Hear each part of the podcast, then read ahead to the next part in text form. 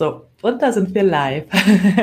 Hallo Christina, schön, dass du heute ähm, ja, mit mir eine neue Folge von unseren Agency Stories äh, begleitest. Ja, und äh, genau, wir reden über das Thema Agentur-PR, beziehungsweise das ist das Stichwort, was du eigentlich vorgeschlagen hattest, war ja ein bisschen zu vergleichen, wie es ist, ähm, einen Kunden als PR-Beraterin zu betreuen und in einem Unternehmen quasi ähm, PR zu machen.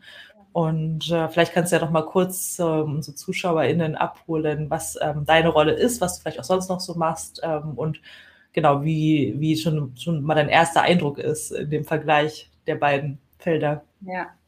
Ja, genau. Ich würde äh, kurz ganz am Anfang äh, anfangen, weil das ja tatsächlich Mashup auch mein erster äh, Kunde war, als ich äh, bei euch angefangen habe, als ich noch äh, vor über zwei Jahren meinen Traineeship gemacht habe.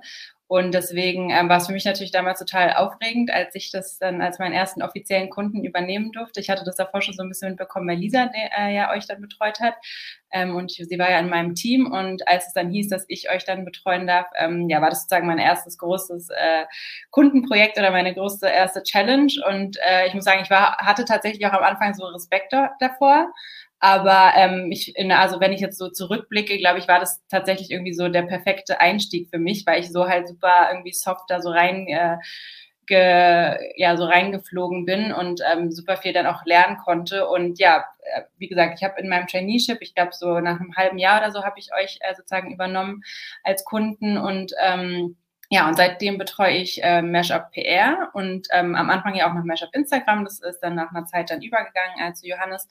Ähm, genau, und dann nach, ich weiß jetzt nicht mehr genau, wann mein erster zahlender Kunde sozusagen dazu kam, aber genau, seitdem betreue ich dann jetzt noch andere Kunden, ähm, sowohl PR als auch Content Marketing. Da hatte ich ja dann auch äh, schon während des Traineeships und auch danach dann so ein bisschen Erfahrung gesammelt. Und ja, und habe deswegen dann seitdem jetzt auch beide sozusagen im Vergleich, äh, wie es ist, dann externe Kunden äh, zu betreuen oder halt euch äh, von Anfang an sozusagen mit. Und ähm, ja, wie gesagt, also es ist tatsächlich äh, schon nochmal ein Unterschied, äh, weil man, ja, weil ich natürlich zu euch auch nochmal ein anderes Verhältnis habe, weil ihr noch dazu auch meine äh, Chefinnen seid. Aber ähm, und am Anfang, wie gesagt, hatte ich so diesen Respekt davor, weil ich so dachte, okay, ich bin jetzt eigentlich hier so neu auf dem ganzen Gebiet zu so PR und Storytelling und wie soll ich euch jetzt sozusagen beraten als äh, zehn Jahre Expertise und äh, schon alte Hasen sozusagen in dem Gebiet. Aber ähm, da habt ihr es mir eigentlich auch total leicht gemacht und mein Team da ne, mit Erfahrung, was zu der Vergangenheit schon gut gelaufen, was nicht. Ähm, und deswegen, ja, finde ich, bin ich da, glaube ich, äh, ganz gut äh, reingewachsen. Und ähm, ja, also das äh, finde ich wirklich schön, wie das sich dann so entwickelt hat über die Zeit. Ja, ja bei dem Stichwort. Ja, wie du gerade meintest, ne, das ist was Besonderes, wenn man ähm, auch noch mit uns zusammenarbeitet, weil ich glaube, das ist tatsächlich auch immer so ein äh, zweischneidiges Schwert, weil ähm, weil man schon von uns an erster Hand auch mitbekommt, wie, wie was generell unsere Erfahrungen sind. Ähm, aber gleichzeitig haben wir auch Ansprüche. und ähm, ich glaube, das ist nicht immer einfach, denen gerecht zu werden. Ähm, und für uns, also für mich persönlich ist es da auch ähm, natürlich nochmal eine besondere Rolle, weil ich auch nicht von jedem Berater oder Beraterin so viel mitbekomme in der Art und mhm. Weise, wie sie mit den Kunden umgeht. Deswegen die Leute, ja. ähm, ne, manchmal übergebt ihr auch den Staffelstab dann wieder an einen anderen Berater, der die Mesher PR quasi betreut. Aber von den Leuten kriegen wir natürlich am meisten auch mit, ähm, wie sie so rangehen an die Arbeit und ja. äh, wo ihre Stärken sind äh, oder auch ihre Schwächen. Und ähm, das ist tatsächlich immer eine interessante äh, Konstellation, so, ne? weil wir ja ansonsten generell ja auch so viel Freiheit und äh, Vertrauen geben. Aber man hat ja auch dann quasi äh, die Freiheit, so Kundenwünsche zu äußern ne? und zu sagen, warum war denn jetzt diesen Monat irgendwie äh, weniger Clippings oder ne, andersrum natürlich auch ähm, ja, hat man zwar näher dran an den Insights dann, was uns ja. wichtig ist. Ja, das wäre nämlich ja. auch so eine Frage von mir gewesen, weil bei den anderen Kunden kriegt ihr ja dann immer nur so den Monatsupdates auch und dann ja auch nur von der einen Seite mit, ne, so was, was man sagt oder wie man an Themen rangeht oder so. Aber so seht ihr uns ja dann live in, in Action, wie wir beraten oder an Themen rangehen oder neue Produkt, äh, Projekte vorschlagen oder so. Ähm, ja, das glaube ich, dass das dann für euch auch äh, sozusagen interessant ist. Und ich meine, ihr habt ja also es läuft ja jetzt schon seit fast zwölf Jahren, Mischa wird ja jetzt schon zwölf Jahre. Hat sich das denn irgendwie deiner Meinung nach irgendwie groß verändert auch über die Jahre? Also ich meine, schon allein von der Größe der Agentur wahrscheinlich. Ähm Nee, also auf jeden Fall. Das Thema Eigen-PR ähm, hat sich auf jeden Fall verändert. Ähm, das machen wir auch schon quasi fast mit von Anfang an. Nora und ich haben das in den ersten Jahren immer noch allein gemacht und da war es eher nur so punktuell, wenn es dann wirklich, ähm, ja, wenn wir mal so ein bisschen eher aus Druck das Gefühl hatten, wir müssen jetzt mal ein bisschen präsenter sein. Mhm. Und dann ähm, hatte das Julia übernommen und bei Julia war das, ist auch gar nichts Schlimmes, deswegen sage ich auch ihren Namen dazu, ist es, war es immer so, ihre Kunden waren ihr halt immer die allerwichtigste Priorität und das hieß dann natürlich, dass die unbezahlte PR für die eigene Agentur irgendwie immer so ein bisschen rüberfiel, äh, wobei das ja am Ende auch ähm, ja, Geld bringen kann und Umsatz bringen kann. Aber es wurde dann so ein bisschen stiefmütterlich behandelt immer. Und dann ging es tatsächlich immer, dann hat es Mia übernommen und danach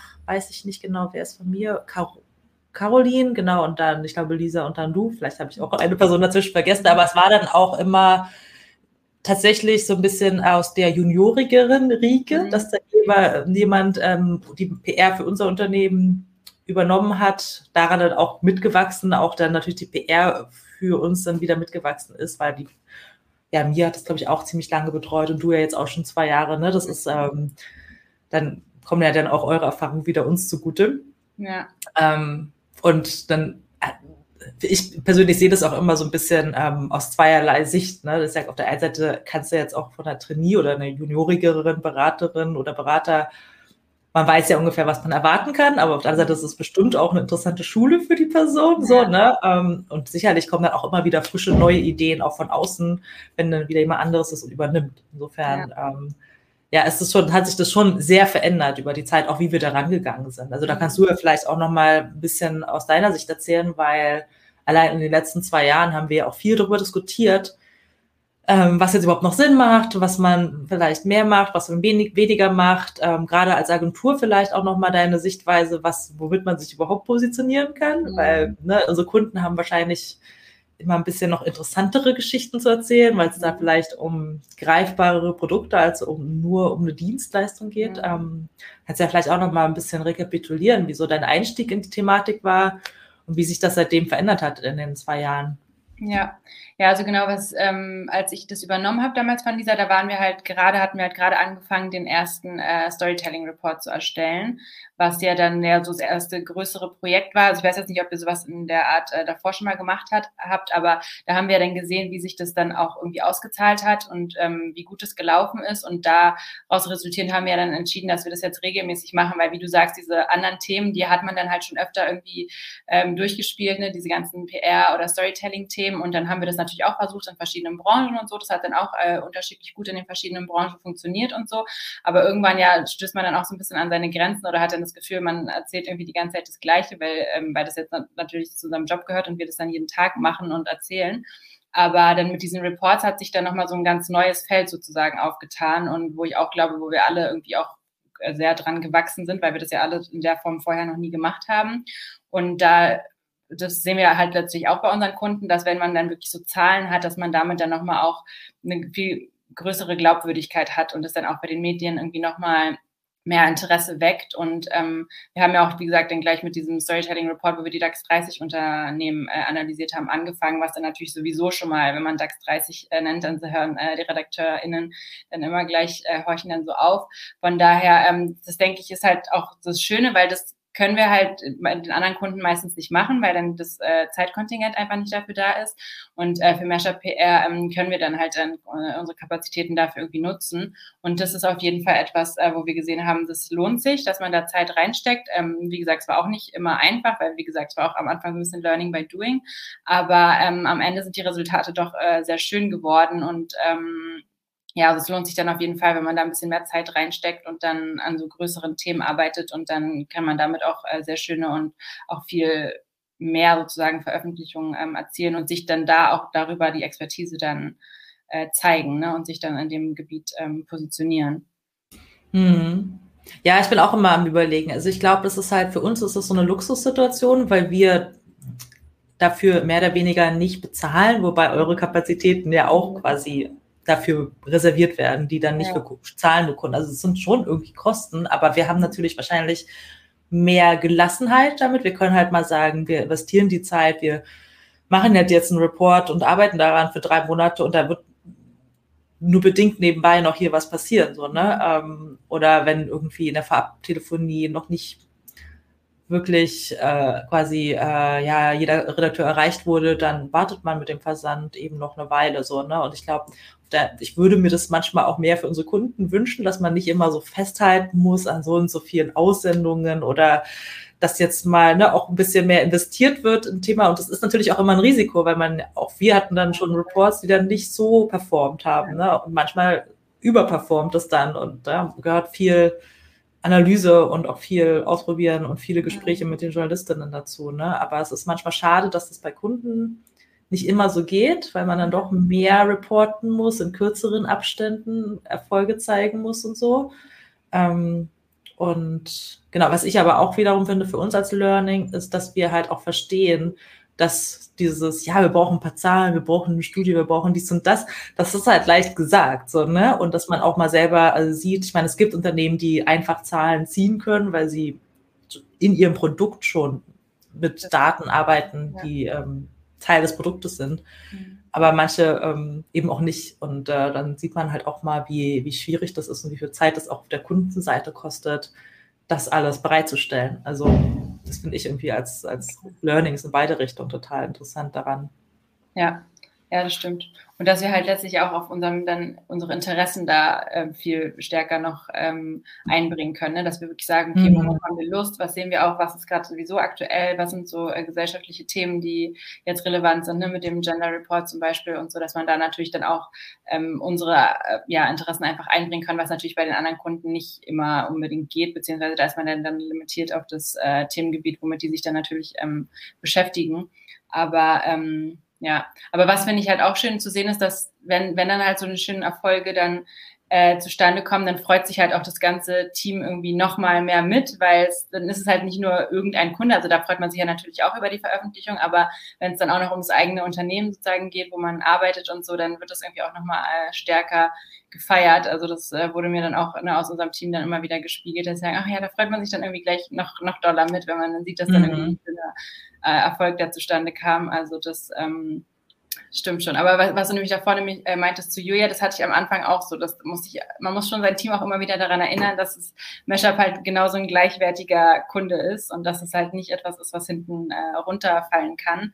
Und ich meine, deswegen haben wir ja auch unsere ne, festen, äh, unser feste Kapazitäten dafür eingeplant, dass es eben nicht nur ist, dass wenn man mal Zeit hat, dass man was macht, sondern dass es wirklich genauso wichtig ist, ähm, letztlich ja für uns alle. Wir wollen ja, ne, dass es uns auch als Agentur weiter gut geht und dass wir Kunden finden oder wenn äh, BewerberInnen gesucht werden oder so, das ähm, zahlt ja alles darauf ein, dass es dann auch wirklich ähm, wir alle sozusagen davon profitieren. Also. Ja, und das ist auch wieder, falls irgendein Kunde zuschaut, das ist ja für die Kunden eigentlich genauso auch, das merken wir ja auch an der Qualität der Zusammenarbeit mit außenstehenden Kunden, richtigen Kunden, ne? dass man merkt, ähm, da gibt's äh, Kunden, die haben die Zeit auch für sich äh, reserviert, um auch mit uns zusammenzuarbeiten. Und es gibt auch Kunden, wo man merkt, das läuft jetzt nur so ein bisschen nebenbei und da fällt auch schon mal der ein oder andere schon fix regelmäßig aus und äh, man muss ein bisschen länger auf den Input warten und so. Ne? Ähm, das ist halt auch wichtig. Ich meine, Nora und ich müssen ja auch mit euch immer im Austausch stehen und ihr braucht halt auch irgendwie unsere Gedanken und Gehirnschmalz und ja. was, ja, Feedback und so weiter. Ne? Ähm, das ist halt auch nochmal ein wichtiges Learning, ne? dass man auch erkennt, ähm, dass das auf allen Seiten, wenn wenn ihr jetzt irgendwie ohne den Input von Nora und mir arbeitet, dann würdet ihr auch irgendwann auf dem Trockenen sitzen. Ja. Wobei ja. ihr natürlich eher am Thema seid, ne? Das ist vielleicht auch schon mal eine Überleitung zum auch so einem anderen Aspekt, ne? Wie, wie stark identifiziert man sich auch mit den Themen, wenn man das ja quasi auch Tag für Tag lebt, worüber man mhm. so spricht, oder fällt es dir einfacher oder schwerer für Mashup-Themen zu entwickeln als für deine Kunden? Ähm also ich finde, es kommt so ein bisschen drauf an. Also auf der einen Seite, genau, man ist halt irgendwie näher dran und man hat halt selber auch meistens dann mehr Wissen schon allein dazu, als wenn man sich jetzt in irgendeinen neuen Kunden einarbeitet, wo man sich dann ein ganz neues Themengebiet auftut und man sich erstmal so ein bisschen einarbeiten muss. Von der Hinsicht ist es, glaube ich, einfacher. Aber auf der anderen Seite, das, was ich eben meinte, ist, dass man hat dann halt gefühlt erzählt man dann oft das Gleiche oder man hat halt das Gefühl, das, das weiß man halt schon, weil wir das halt dann ne, in unserem Job immer wissen. Aber das heißt halt nicht, dass es dann allen anderen auch so klar ist und deswegen muss man das dann halt schon nochmal für die verschiedenen Branchen aufbereiten äh, oder nochmal konkrete Aspekte irgendwie rauspicken und die dann ähm, darstellen. Deswegen, da, da ist, glaube ich, manchmal so ein bisschen die Challenge, dass man das dass man so für uns alltägliche Themen, dass man dann auch sieht, wie das dann aber auch für die Medien äh, wirklich was Relevantes ähm, und auch neue Insights sozusagen bringen kann, weil diese anderen Leute, die wir ja dann erreichen wollen, sich eben nicht tagtäglich damit beschäftigen. Und für die ist es dann natürlich schon spannend. Und ähm, und was aber auch, was ich auch gemerkt habe, so im Laufe der Zeit, gerade am Anfang, ist es mir halt dann doch noch äh, schwer gefallen, denn gerade euch so um, um Input oder so zu bitten, weil ich dann immer das Gefühl hatte, ich, ich muss das äh, dann irgendwie alles selber schon wissen oder ne, dann ausformulieren äh, oder äh, vorbereiten, ähm, was ja eigentlich nicht, äh, nicht so sein muss. Klar, man ist natürlich schon mehr drin, aber so wie ich das bei anderen Kunden mache, dass wenn ich ein Thema vorschlage, dass ich ein, eine, eine Gliederung oder ein Abstract oder so vorbereite und dann schreiben die mir Input rein, dass ich das ja bei euch genauso machen kann, weil natürlich habt ihr auch nochmal Gedanken oder auch nochmal mehr Erfahrung oder Wissen.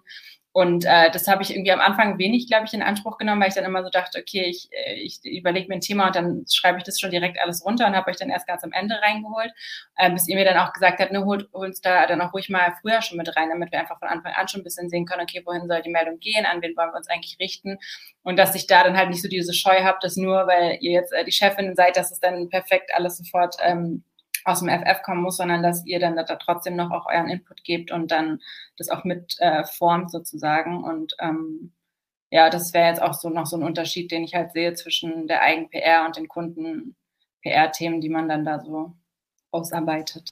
Hm.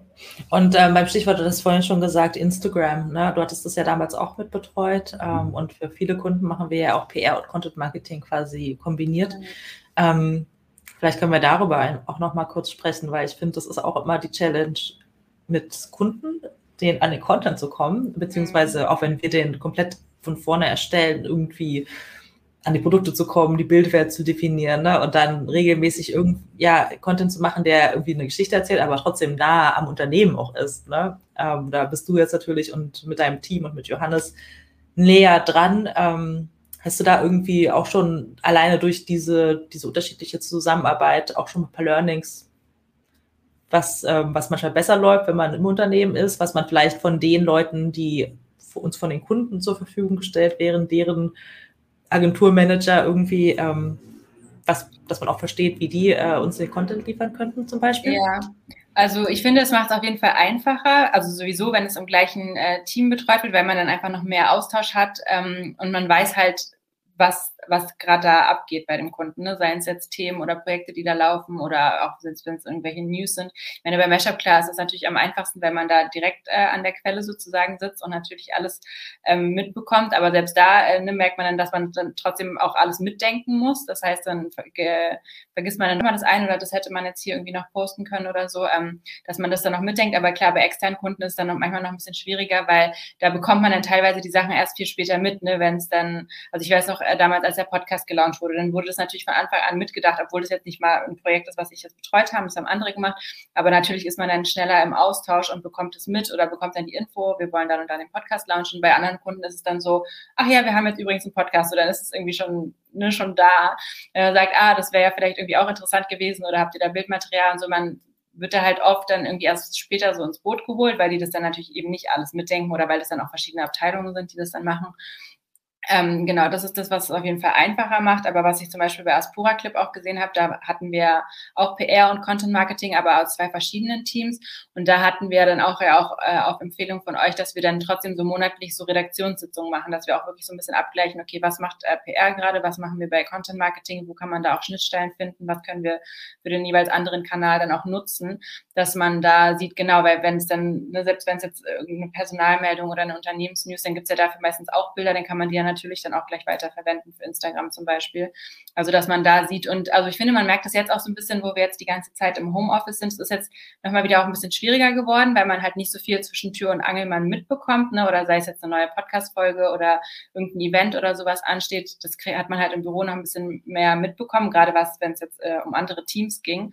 Jetzt muss man natürlich dann schon aktiv danach fragen oder den Austausch suchen oder ne? wie, wie sieht es denn jetzt gerade bei euch aus oder gibt es da irgendwas Neues? Was wir ähm, berichten können. Aber ähm, genau, deswegen klar, je näher man irgendwie dran ist, äh, desto einfacher ist es. Aber deswegen ist es auch gerade, also ich habe das jetzt auch bei Portal United oder so zum Beispiel ähm, in den Jufixes, wir haben ja jede Woche einen Jufix. Ähm, und selbst wenn es manchmal nicht so viel zu besprechen gibt, dann geht ja irgendwie nur 10, 15 Minuten der Jufix. Aber ich glaube, es ist trotzdem wichtig, weil man einfach so ein bisschen im Loop bleibt. Und, ne, und wenn, selbst wenn sie mir nur ein kurzes Update geben, wie jetzt das eine Thema gerade vorangeht oder was als nächstes ansteht, dann ist es, glaube ich, schon wichtig, dass man einfach immer so mithört und weiß, was da auch in dem Unternehmen gerade so Prozesse am Laufen sind, dass man da dann auch immer mal Vorschläge machen kann. Ne? Könnte man das nicht irgendwie verwerten, sei es jetzt für die PR oder für Content Marketing? Ähm, dass man ja genau da wirklich versucht, dass man nicht äh, ständig die Fixes ausfallen, sondern dass man da wirklich äh, regelmäßig im Austausch ist. Hm. Genau. Und letztes Thema vielleicht nochmal Erfolge feiern, hattest du ja vorhin gesagt. Mhm. Ähm, du kriegst jetzt auch mehr mit, wie deine Kollegen sich für deine Erfolge freuen, was sie vielleicht bei einem anderen Kunden, wo sie gar nicht im gleichen Team sind und sich jetzt nicht so stark äh, damit identifizieren, nicht so machen können. Kriegst du dann auch ähm, von deinen Kunden mit, wie sie de deine Erfolge intern feiern? Oder ist das was, was dir vielleicht, ähm, ja, wird dir das irgendwie ein bisschen gespiegelt, was auch zum Beispiel ein PR-Erfolg nochmal für andere Erfolge mit sich bringt? Und dann vielleicht ganz zum Abschluss auch nochmal, was waren in dem Sinne deine größten Erfolge für uns, ähm, sowohl in Richtung das PR-Ergebnis als Erfolg, die Veröffentlichung, aber vielleicht auch darüber hinaus, was ist am Ende, wo du siehst, so in deinem Leben in der Agentur, wie das wirklich auch, wenn wir kein zahlender Kunde sind, der Agentur zugutekommt.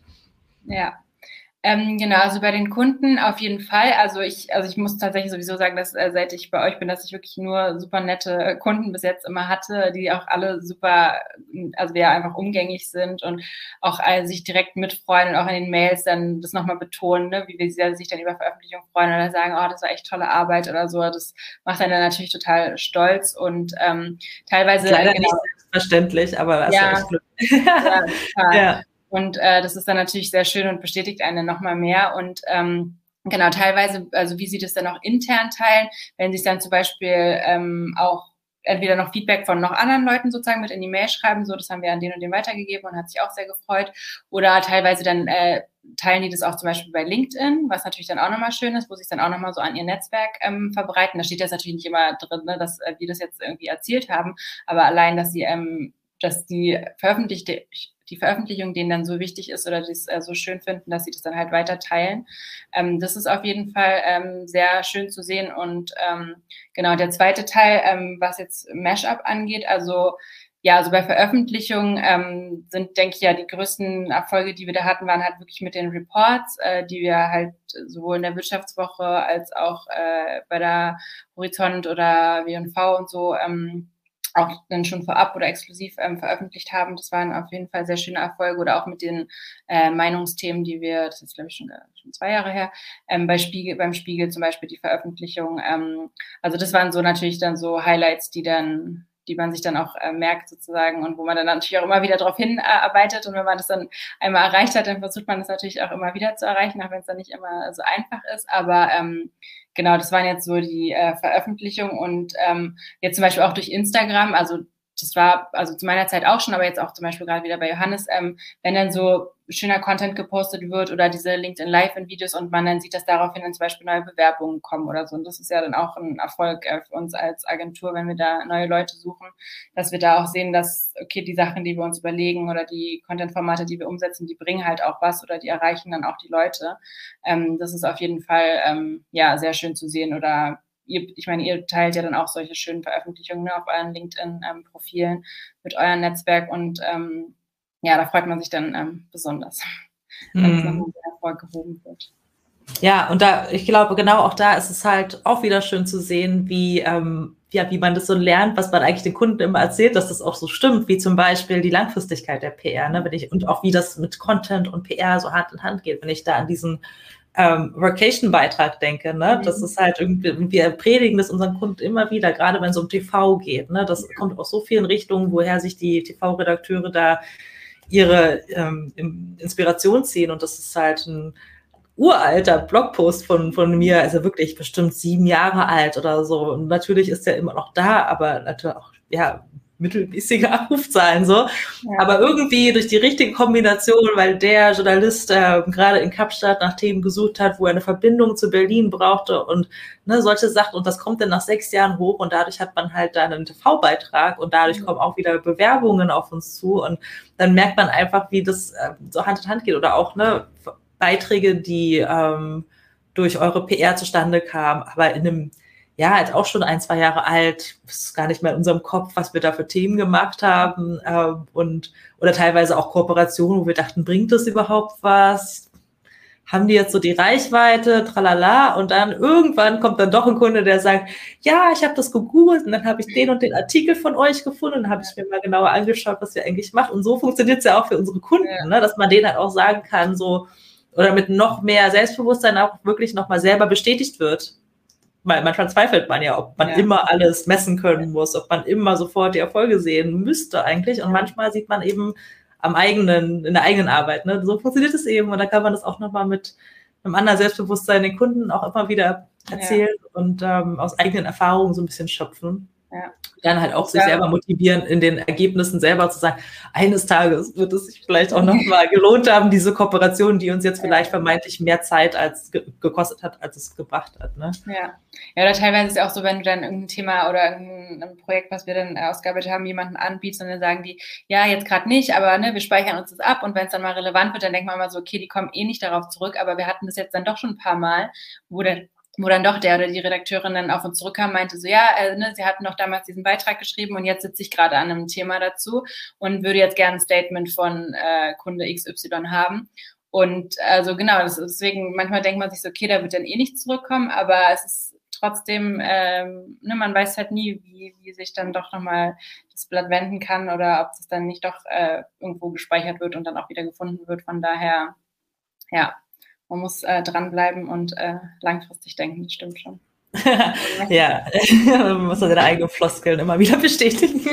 aber es ist ja so, es ist ja so. Und aber manchmal äh, weiß man auch selber nicht mehr, wie die Welt funktioniert heutzutage. Ähm, nee, aber ich meine, ja, ich denke, wir können echt ähm, froh sein, dass wir euch als Team haben und dass ihr unser Instagram und unsere PR so gut pflegt und äh, auch äh, quasi mit Geduld unsere ähm, mhm. Ideen weiterspinnt. Und ich glaube, ja, da merkt man halt auch nochmal einfach, was wichtig ist in der Zusammenarbeit mit Kunden. Und wir, wir sehen auf jeden Fall die Erfolge. Ne? Wir sehen, ähm, wir brauchen eigentlich kein Geld in Recruiting stecken. Wir brauchen ja. eigentlich kein Geld in Kundenakquise zu stecken. Und das sind ja wichtige, große Kostenpunkte, ähm, genau. die trotz, obwohl die PR nebenbei ja. läuft, äh, für einen nicht zahlenden Kunden, äh, ich glaube, einen ganz großen Wert haben. Insofern nochmal vielen Dank für deine Mitarbeit an dem Ganzen. Ja. Und wir können gespannt sein, welche Themen als nächstes ja. per, äh, per Reports ähm, äh, von euch vorbereitet werden. Genau, ja. ja vielen Dank für die Einladung. Sehr gerne. Und viel Spaß bei deinem nächsten LinkedIn Live wieder. Dankeschön. Schauen wir mal, was das Thema sein wird. Bis dann. Bis dann. Ciao.